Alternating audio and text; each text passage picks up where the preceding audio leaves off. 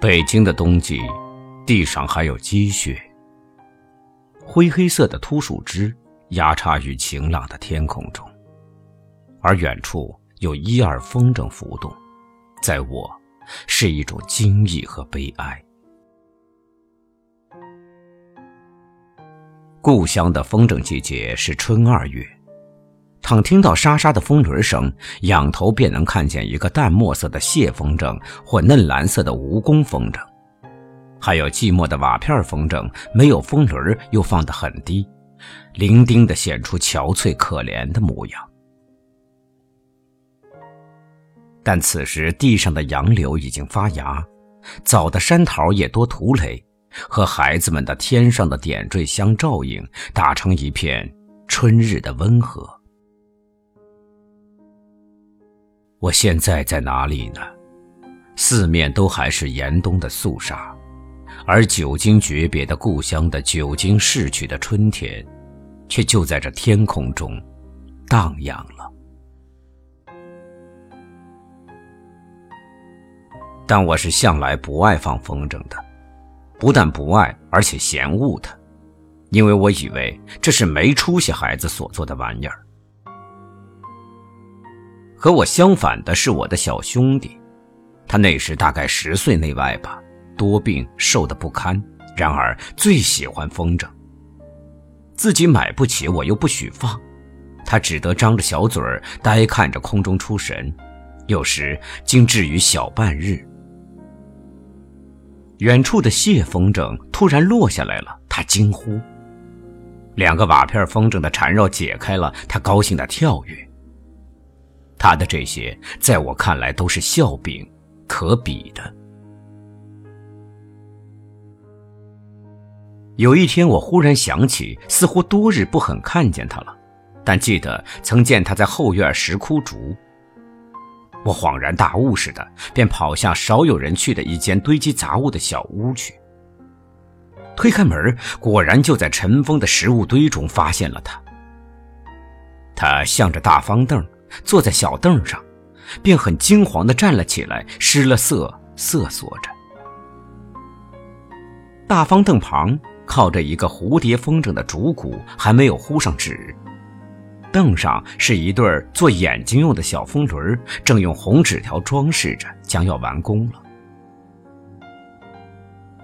我在破获秘密的满足中，又很愤怒，他的瞒了我的眼睛，这样苦心孤诣的来偷做没出息孩子的玩意儿。我即刻伸手折断了蝴蝶的一只翅骨，又将风轮掷在地上踏扁了。论长幼，论力气，他是都敌不过我的。我当然得到完全的胜利，于是傲然走出，留他绝望的站在小屋里。后来他怎样，我不知道，也没有留心。然而，我的惩罚终于轮到了。在我们离别的很久之后，我已经是中年。我不幸偶尔看到了一本外国的讲论儿童的书，才知道游戏是儿童最正当的行为，玩具是儿童的天使。于是。二十年来毫不易己的幼小时候对于精神的虐杀的这一幕，忽地在眼前展开，而我的心也仿佛同时变了铅块，很重很重地坠了下去。但心又不竟坠下去而至于断绝，它只是很重很重地坠着，坠着。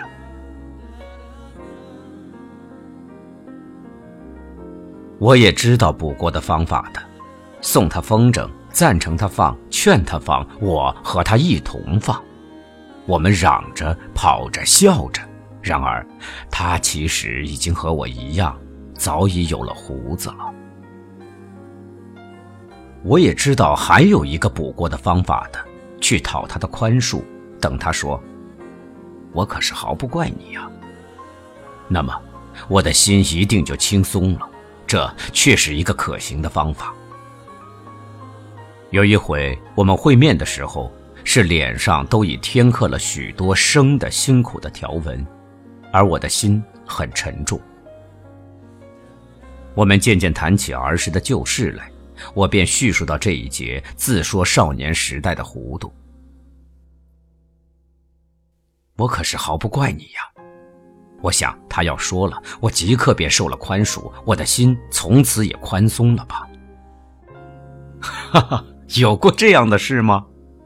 他惊异的笑着说，就像旁听着别人的故事一样。他什么也记不得了，全然忘却，毫无怨恨，又有什么宽恕可言呢？无怨的树，说谎罢了。